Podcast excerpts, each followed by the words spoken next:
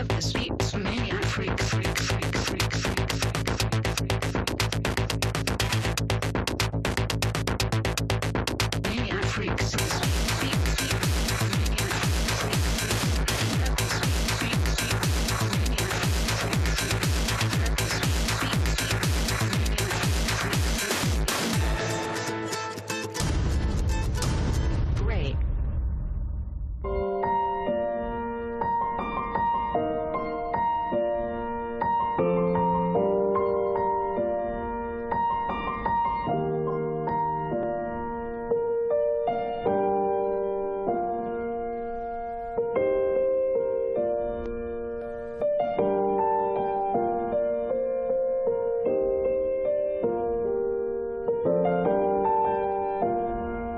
Hier im Lavier-Institut für Trauer, Familientrauerbegleitung. Wir gehen in Familien rein, wo Sterben ansteht, wo Sterben akut ist.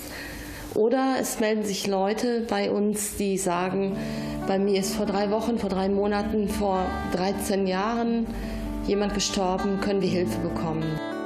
Ich bin Moritz, ich bin äh, 20 und ich bin seit vier oder fünf Jahren hier bei Lavia mit dabei.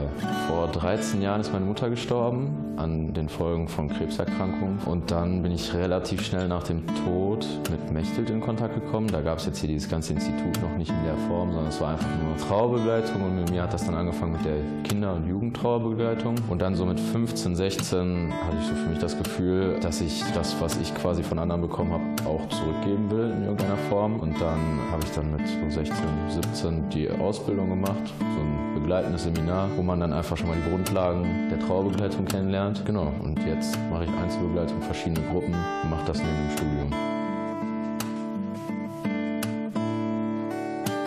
So wie Weinen für manche ein Ventil ist, Trauer rauszulassen, ist das für die andere Musik. Man kann sich durch Musik ausdrücken und für mich ist äh, Musik der beste Weg, meine Gefühle auszudrücken, sowohl im Positiven als auch im Negativen.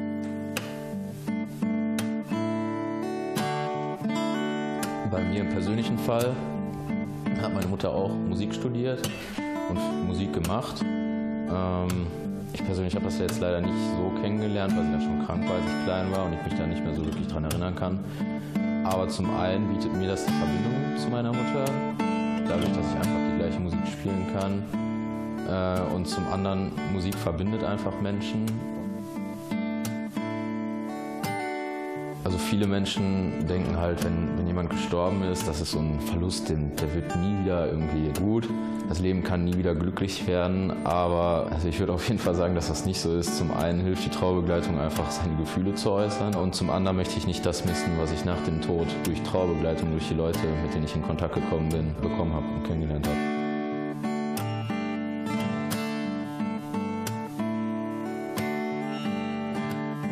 Wir machen hier keine Therapie. Wir sind äh, Trauerbegleiter und keine Therapeuten. Das heißt, wir machen Trauergruppen, aber keine Therapie. Vorab ist immer das Einzelgespräch. Es kommt hier niemand in eine Gruppe rein, ohne dass wir ihn vorher kennengelernt haben, weil man sich, wenn man fremd ist und neu ist, in der Gruppe gar nicht so schnell öffnen kann.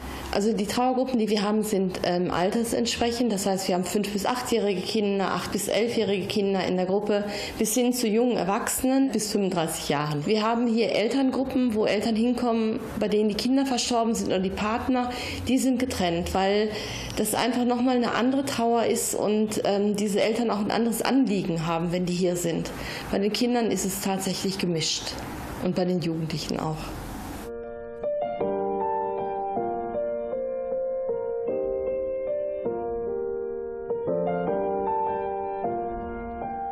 Trauer ist ein angeborenes Gefühl wie Freude oder Wut zum Beispiel. Und angeborene Gefühle sind ansteckend. Das hat die Natur so eingerichtet, dass wir mitfühlend sind. Trauer braucht ganz viel Kraft, Trauer ist Stress, Trauer ist ganz anstrengend. Eigentlich wird für mich bedeuten, du musst jetzt stark sein, du darfst traurig sein, weil ich brauche eine Stärke, um traurig zu sein. Meistens ist was ganz anderes damit gemeint, von wegen, du musst stark sein, wein, ich reiß dich zusammen, du kriegst das schon wieder hin.